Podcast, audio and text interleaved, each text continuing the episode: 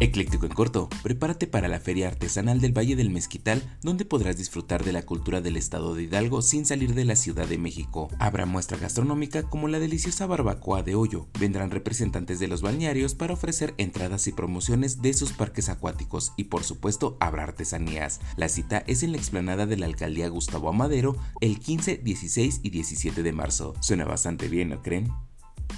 Por si te lo perdiste, autoridades gubernamentales han informado que el siguiente 19 de marzo, en punto de las 11 de la mañana, se realizará el primer ejercicio del 2023 con el simulacro nacional. La Secretaría de Seguridad y Protección Civil hace la invitación a las instituciones públicas y privadas a participar, con el objetivo de practicar las acciones que como ciudadanos debemos conocer ante dicha emergencia. Vaya, vaya, ponte al tiro si participas y recuerda, no corro, no grito y no empujo.